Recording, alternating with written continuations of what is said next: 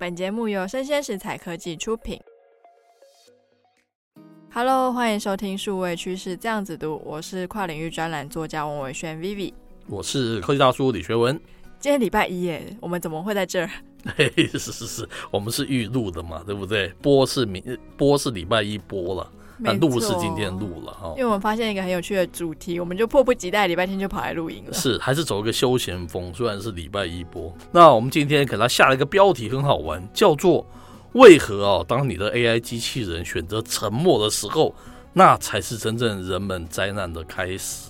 沉默感觉起来就是个灾难，夫妻间的沉默好像也是蛮可怕的。是是是，我从来没有想过这个观点。哦、那这个文章非常好，它是来自于这个知名的这个网络媒体极客公园，主题叫做 “Google AI 没有觉醒，科幻电影走不进现实啊”。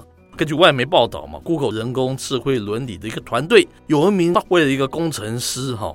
我们就叫他 L 先生好了啦。他在啊上周公布了一项发现哦，他深圳 Google 的一个人工智慧演算法搭建出来的一个智慧聊天机器人的城市，刚好那个城市也叫做 LaMDA，我们叫它 L 城市好了哈。所以有一个 L 先生跟一个 L 城市，他有的这个自主的情感哦，他居然这样子讲哎，他是 Google 里面的工程师哎。这个呆鸡大掉，等于说是 AI 开始有感知，然后开始有情感，开始会知情识趣。我们之前一直强调说，知情识趣才是一个真正好的一个 AI 嘛，对不对？就像我们在科幻电影里面会看到的那样，是不是？最后他就开始跟女主角抢爱之类的。是，重点是他是在 Google 这种顶级的 AI 团队里面讲出这样子的话，哎，好震惊哦！Google 就吓一跳，说我们怎么不晓得？我们已经发展成这个程度了，是不是很好玩？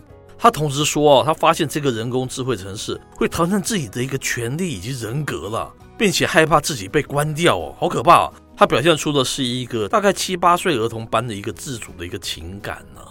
然后 Google 方面哦，当然赶快跳出来驳回这个 L 先生关于这个 L 系统有自主情感的这样的说法嘛。他说公司啊有几百名的研究人员和工程师哦。都已经在跟这个 L 系统进行对话，可是他们得出的结果跟这个 L 先生是相反的哦，所以这位 L 先生哦，现在被要求带薪休假，然后在 Google 啊，这通常是代表是被解雇的一个前奏了哈。所以说是 L 先生天赋异禀，还是现在工程师都是呆子？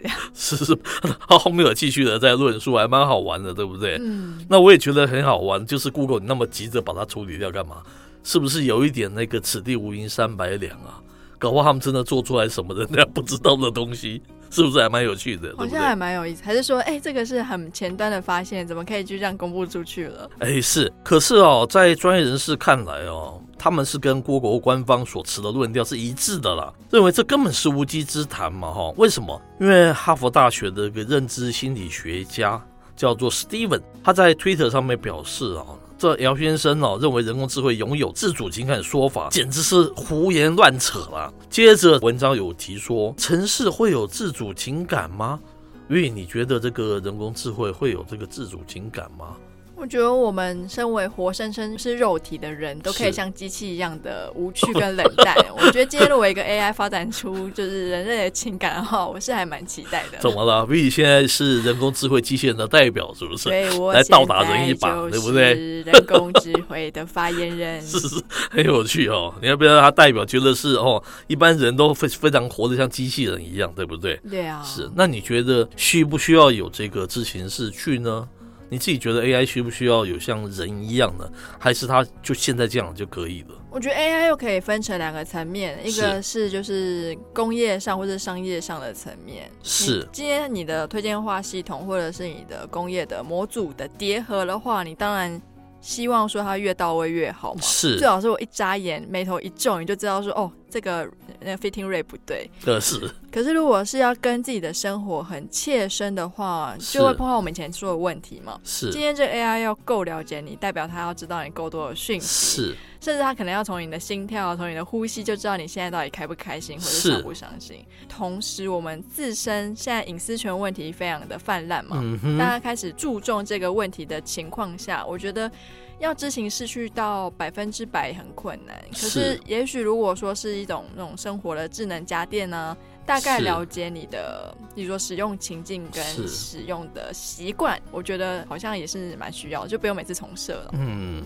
所以它是两面刃嘛，人又怕它不像人，然后不够了解你。我经常觉得 AI 不够了解我，所以还蛮多造成我的 bother 的。我举例最简单就是不必要的广告了，垃圾讯息，哦，烦死了！我不知道他怎么从哪边得知说我真的那么喜欢那样子的一个东西哈。对我来讲，我现在觉得 AI 对我，我是一个非常不机器人的人，我觉得那个很巴的我觉得蛮烦的。那你刚才说，当然有些东西是需要贴心的服务，那你又怕它过于像人，然后会衍生出一些灾难啊。我觉得它是一个两面刃嘛，对不对？那你会比较希望 AI 像人还是不像人呢？我觉得我要的话，我要像人呢、啊，它才 sensitive 啊。我刚才讲的就是我就是一个非常 human 的人啊，我完全不是机器啊。我对任何一点机器感的那些这些所谓的演算法，我马上都能体会，马上就觉得蛮烦的。我可能蛮难搞的啦，一般觉得可能 AI 在那个部分，在某些领域上已经他已经觉得蛮好用了，我觉得我不行呢、欸，对不对？我就说 Netflix，你不能因为我常常看李小龙的电视，李小龙的这个电影，然后就每次回家都推李小龙。要不然哪一天我是喜欢一些比较浪漫的，比较一些你你知道那意思吗？我那一刻并不是那么喜欢看武打的，谁说我喜欢武打就什么 Any Moment 都喜欢看武打的？这就是完全不知情视讯，但我是有点苛责了哈。大概现在能做的也就是这样了哈。我是举一个例子这样说了哈。接着这文章说哦，城市哦会有自主情感吗？他说啊，这个 LMDA 我们刚才说 L 系统，它是一个对话应用的一个语言模型，它的缩写了，它是属于大型啊人工智慧系统之一哈。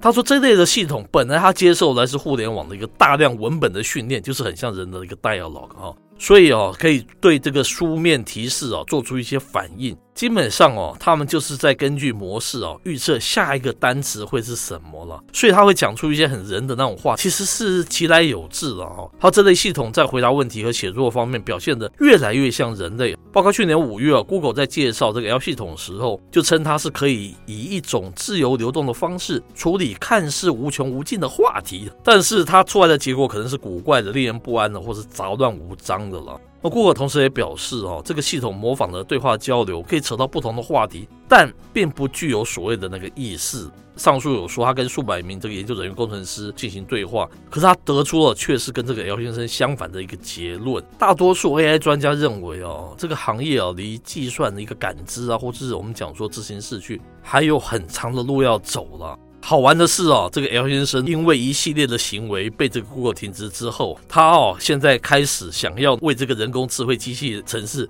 去聘请律师哦，而且他向这个美国参议院哦提交这个档案，声称哦 Google 存在宗教歧视等等行为了。他感觉起来他是很较真，他是很认真的认为这个机器是非常有人性的。这种感觉好像，其实欧洲蛮多国家本来就有在为这种 AI 的数位人格，又要给他们一些公民权。是是是。那没想到今天这件事情也发生在美国，那也不知道会不会又因为这个事件成为契机。是。说不定我们以后每个 AI 它都有自己的权利。特别是它是一个 Google 这么 AI 这么强的一个公司里面的一个工程师嘛，对不对？它发生的事情哦。嗯那最后他提出来的一点，我从来没有想过，究竟你怎么判断一个 AI 哦，到怎么样的程度才能被称为有人格呢？B 想想看是什么？有人格吗？应该是喜怒哀乐吧，至少要有情绪吧。是，我觉得情绪是人跟机器最不一样的地方。是。可是很好玩呢、啊，你刚才讲的这个东西都是都是他可以学习，他可以装成是那样子的，对不对？所以就有一个实验嘛，是，就是好像是那个法官就会出一个问题，然后给人跟 AI，是，可是他不知道哪个答案是人，哪个答案是 AI，是是是。直到有一天他发现两个答案他已经分不出来哪个是人还是 AI 的时候，嗯、他就觉得他是一个很像人的 AI。哦、OK，这个就是上述这个 Google 所说的，他们那个系统本来就是 training 你会模拟人的这个语言呐，哈，嗯，我记得他有那种思想嘛，所以这里面关键他说。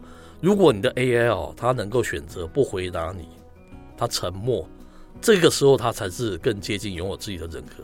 诶，这个观点很有意思诶，代表他会 think，他会思考了，这个才是嘛。